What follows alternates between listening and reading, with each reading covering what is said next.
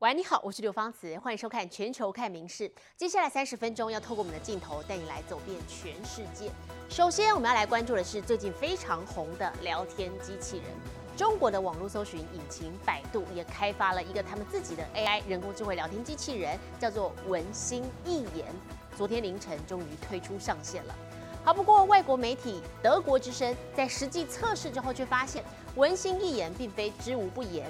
只要提到国家领导人习近平，或者是台湾独立、维吾尔族这些关键字，系统就会在简短含糊当中的对话带过，并且终止对话。令人引颈期盼多时，斥资超过人民币一千四百亿元，原型台币六千一百三十二亿元研发，中国网络龙头百度推出的 AI 聊天机器人文心一言，英文名称为 Ernie Bot，在经过当局批准后，三十一号凌晨终于上线。Now the news sent Baidu shares up immediately, surging more than three percent in New York on Wednesday and nearly five percent higher in Hong Kong on Thursday. 消息让人振奋，网友也立刻进行实地操作，要 AI 写首歌或是画张图，也都还算顺利。不过，根据外媒德国之声中文网的报道，文心一言并非知无不言。举例来说，只要提到中国国家领导人习近平、台湾独立、维吾尔族、中国二零二三年经济情况，或是中国青年失业率等关键敏感词汇，系统在简短回答后就会强行终止对话。欢迎大家来到百度，参加我们这次文心一言的。新闻发布会。其实，百度今年三月文心一言的新闻发布会也一度备受抨击，因为大老板竟没有亲自在现场实际示范文心一言的能力，看到的所有表现都是事先录好的画面。当时不少人就挖苦文心一言根本比不上美国研发的 Chat GTP，仅能是 Chat PPT，PPT 是投影简报的意思。值得注意的是，除了百度之外，中国另外有七家企业机构的 AI 也在当局合可的首批名。名单上包括抖音、商汤的商量、中科院、百川智慧的百川大模型、质朴华章的质朴轻言与 MiniMax 等等。另外，中国电子商务龙头阿里巴巴也已在计划发展聊天机器人。民事新闻综合报道。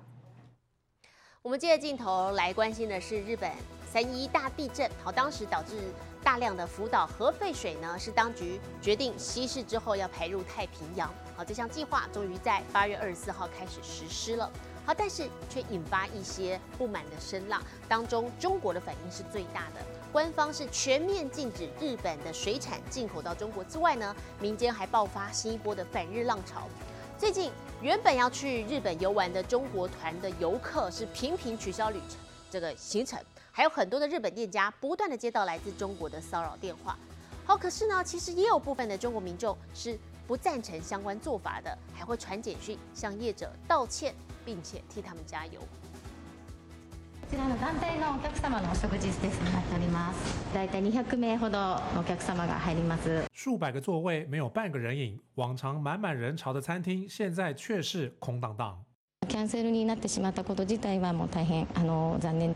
美味しいあのご飯を食べに来ていただきたいという思いはすごくあります。福岛核废水入海，引发中国强烈反弹。才刚刚解禁的赴日行程，纷纷喊卡。45名ぐらいのがツアーが多くて、繁忙期の時はみんなほぼ満席になるんですけれども、はい。有巴士业者为了迎接中国游客，加派车辆和人手，如今却是血本无归。赤いのは全部キャンセルした分ですね。 キャンセルがいっぱい出てきました。10月分まで来てます。休み単位に行くだと思うんですよ。1000万単位単位が行きますね。結構団体の方がちょっとキャンセルのが大きいですね。除了中国观光客不来，许多餐饮店家还不断接到骚扰电话。罵声ですよね。バカ野郎とか。うん。あとまあ中国語で何言ってるか分かんないのもありましたけど、1日30件以上電話あった日もあったと思うので。一片骂声当中，也有部分中国人其实并不认同相关做法，因此传简讯为店家加油。わざわざ東京のポリシカからあの食べに来てくださった中国の方がで報道見ました。あの本当中国人が申し訳ございませんって言って。日本首相岸田文雄也在三十一号公布新一波的紧急支援计划，将增加数百亿日元的预算，以弥补水产相关业者的损失。 民事新闻综合报道。啊，不过说到日本的水产啊，最近还有个变化啊，就是因为受到全球气候变迁还有声音现象的关系，日本天气非常的炎热，东北跟北陆地区像是今天就高达了摄氏三十八度。 那么暖化造成海水升温，所以当地民众喜欢吃的秋刀鱼也大受影响了。上个月二十一号，北海道札幌秋刀鱼拍卖就出现了每公斤二十三万日元的天价，相当于一条秋刀鱼要价新台币六千两百多元。滑水道上一溜而下，在水里泡一泡，暑气全消。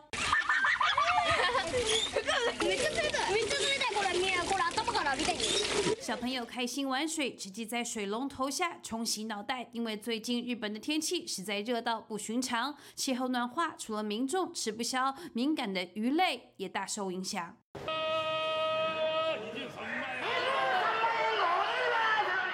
上个月底，秋刀鱼捕捞季节才刚起跑，渔获量和品质却远远不如预期，价格也跟着掌声响起。北海道札幌市在八月二十一号的首次拍卖，还出现一公斤二十三万日元的天价，相当于一条秋刀鱼就要二点八万日元，换算台币六千两百多块。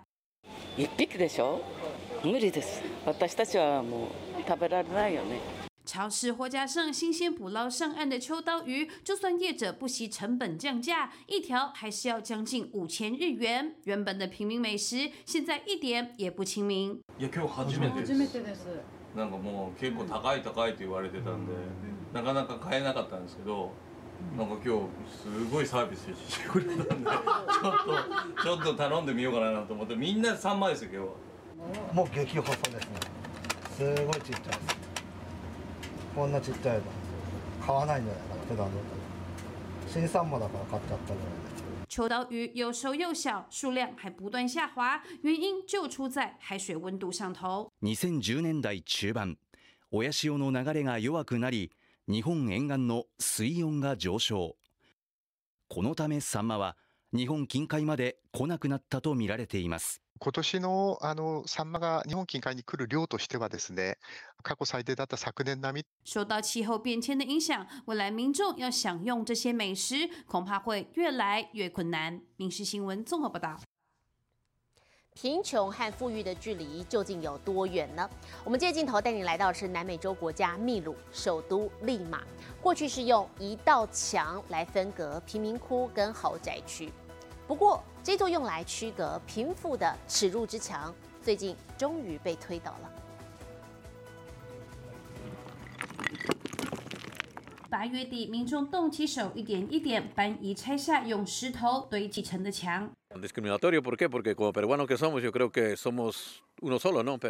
被拆的墙是秘鲁首都利马恶名昭彰的耻辱之墙，因为这道盘踞在山坡顶上的墙，分隔的尽是贫民窟与豪宅区。地上一片光秃秃，是铁皮屋毗邻的贫民窟，而另一边则是大户人家的天堂，其中不乏百平豪宅、泳池与棕榈树。Es un muro para nosotros que nos divide, un muro de división y a la vez que le llaman el muro de la vergüenza, ya que nos divide entre los ricos de las gasolinas y hacia nosotros. 建于一九八零年代的高墙属于豪宅区部分财产，目的是防止被偷盗，但从施工起便备受争议。过去十年，高墙甚至延伸长达四点五公里。四年前，秘鲁宪法法庭接手官司，近来总算做出决定，应该拆除这面刻意区分经地位差异的高墙。推倒耻辱之墙后，不少人也期盼能真的缩短贫富差距，不论是财富上或是心理层面。不过，高墙倒下后的空间已经立即变成了步道，不分贫富，供所有人放松休憩。民事新闻综合报道。刚才报道当中有带您提到，日本面临了酷暑炎热，迎来最热的一个夏天。那么，像冰淇淋这种消暑冰品的商机就无限了。富山县的高高冈市，好当地有间高公路的休息站，好，就从两年前开始特别推出一种高三十公分的巨无霸冰淇淋。那么由于休息站里头也有座高十二公尺的观音像，所以业者干脆就把这种冰品命名为观音石圈冰淇淋。香甜浓密的冰淇淋一圈圈越叠越高，让喜欢甜食的小朋友为之疯狂，拿来就是一口接着一口，忙到没空回答爸妈的问题。日本富山县高冈市的公路休息站，从三年前开始推出这种高三十公分的巨无霸冰淇淋。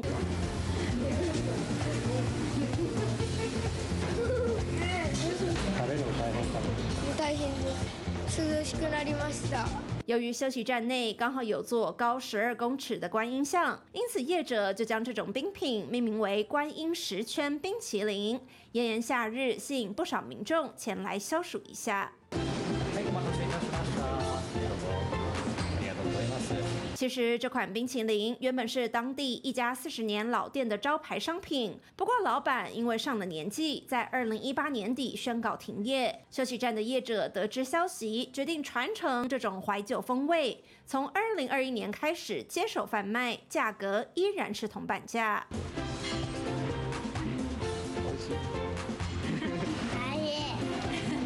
想完整品尝十圈冰淇淋，民众还得和时间赛跑，否则就会像这几位小朋友一样，融得满手都是。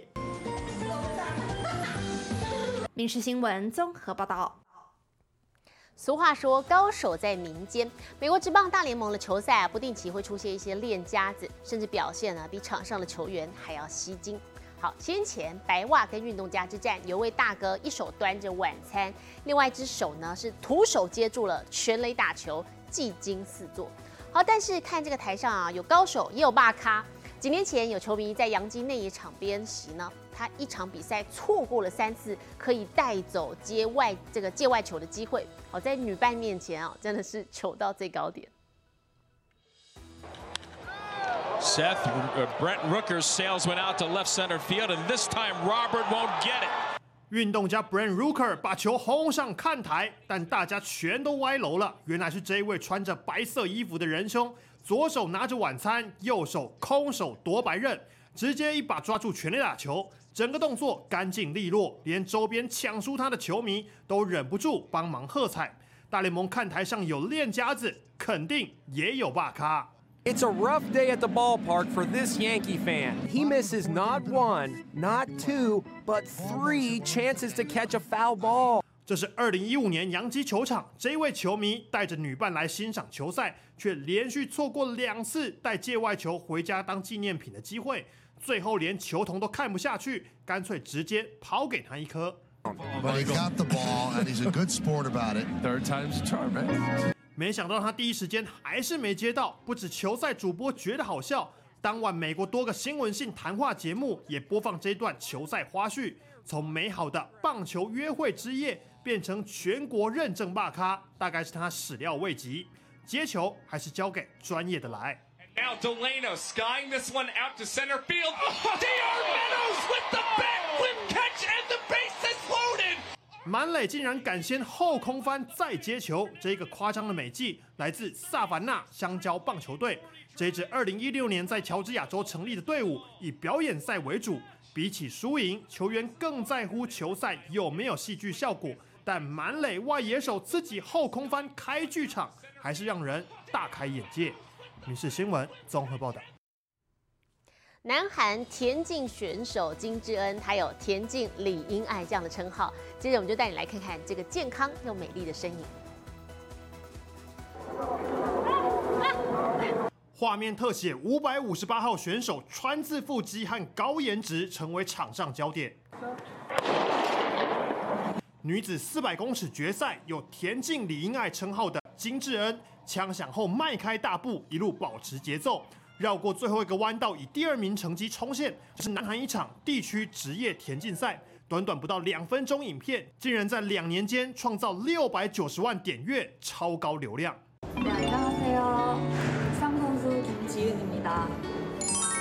三十岁的金智恩来自运动世家，父母都是田径国家队成员。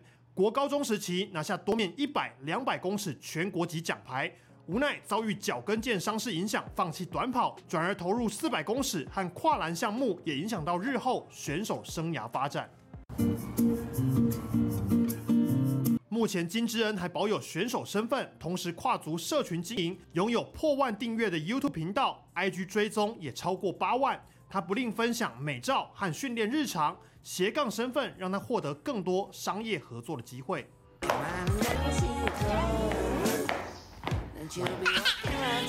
金智恩坦言，距离退休的日子已经不远了，但他还是乐意用自己的社群影响力，带领大众走进田径运动的世界。民事新闻综合报道。你觉得家里头哪些地方是最脏、细菌最多的呢？美国有线电视新闻网 CNN 做实验，结果出乎意料。厨房水槽、浴室洗手台、大门入口处、菜瓜布、马桶座，到底哪里会是全家细菌最多的地方？美国 CNN 记者找了五个家庭采样，结果让人惊讶。The thing that surprises people most about the germs in their homes is that the toilet seat is probably the cleanest place in their house. 样本都在打扫后第四天采集，再委托实验室独立培养。没想到马桶座是最干净的地方之一，反倒用来清洗碗盘的厨房菜瓜布菌种数量种类最多。Across the board, the sponge is very highly contaminated with bacteria and mold. 但专家也提醒，不必过于担心。Point is, most bacteria are uh, harmless or are positive. There's a few that aren't. That's where the sanitation would come in. 只要定期更换菜瓜布，每周至少一次用漂白水等消毒用品清理厨房水槽和水管，基本上不会有太大问题。民事新闻曾若琪综合报道。印度微型创作艺术家最近推出力作了，是一把长度只有一点六公里的木质迷你小汤匙。金氏世界纪录最新也发出认证函，确定它就是当今世界上最小汤匙。红圈圈起来的是一把小汤匙，真的只有一丁点大，精细可爱，引人注意。就是这只一点六公里长的木质汤匙，如今拿到金氏世界纪录认证，是世界上最小的汤匙。Uh, um, actually I'm micro artist so I'm looking for that some artwork so I did a spoon work apart from that I have uh, worked around uh, 600 plus um, on micro art 制作出迷你小汤匙的艺术家来自印度，年仅二十五岁的他，早从学生时期就爱上微型艺术创作，一路走来，如今已经八年多。而在推出小汤匙前，过去他的作品用铅笔芯雕刻的小链环，也曾在二零二零年、二零二一年两度打破世界纪录。my uh, dream is to create one exhibition so that people can visit and saw this art one 尽管投身微型艺术创作不容易，挑战眼力与创造力的同时，也考验艺术家的耐心与毅力。不过，印度艺术家不仅乐此不疲，还期盼能有更多人加入，和他一起窥探迷你世界的奥秘。民事新闻综合报道。意大利的帕玛森 cheese 太有名了，所以市面上出现了很多山寨版。好像是有一份数据显示，二零一四年这个假货的产量甚至还超越了真品。现在叶子就仿照精品名牌包包的做法，在 cheese 里头植入晶片，随时可以验明正身。一排又一排的起司是洛农辛苦工作的成果。乳酪之王帕玛森起司受到盛名所累，是最常被仿冒的 cheese 之一。业者现在想到好点子，就是在 cheese 里面放入超小晶片和二维条码，形同为 cheese 创造专属于自己的身份证。Il chip è una tecnologia che stiamo testando in questa placca. Esiste proprio, è stato inserito un puntino piccolissimo, quasi non si vede, eh, che può essere letto con un lettore quando viene applicata sulla forma 首批测试十二万颗起司，QR code 用酪蛋白叠加制成，内部的晶片比一粒盐还要小，记录着生产地点、日期等等各种资料。比一下，cheese 的身世无所遁形。 eh, alla placca di caseina e in futuro speriamo alla placca di caseina con questa nuova tecnologia del chip permetterà di migliorare la capacità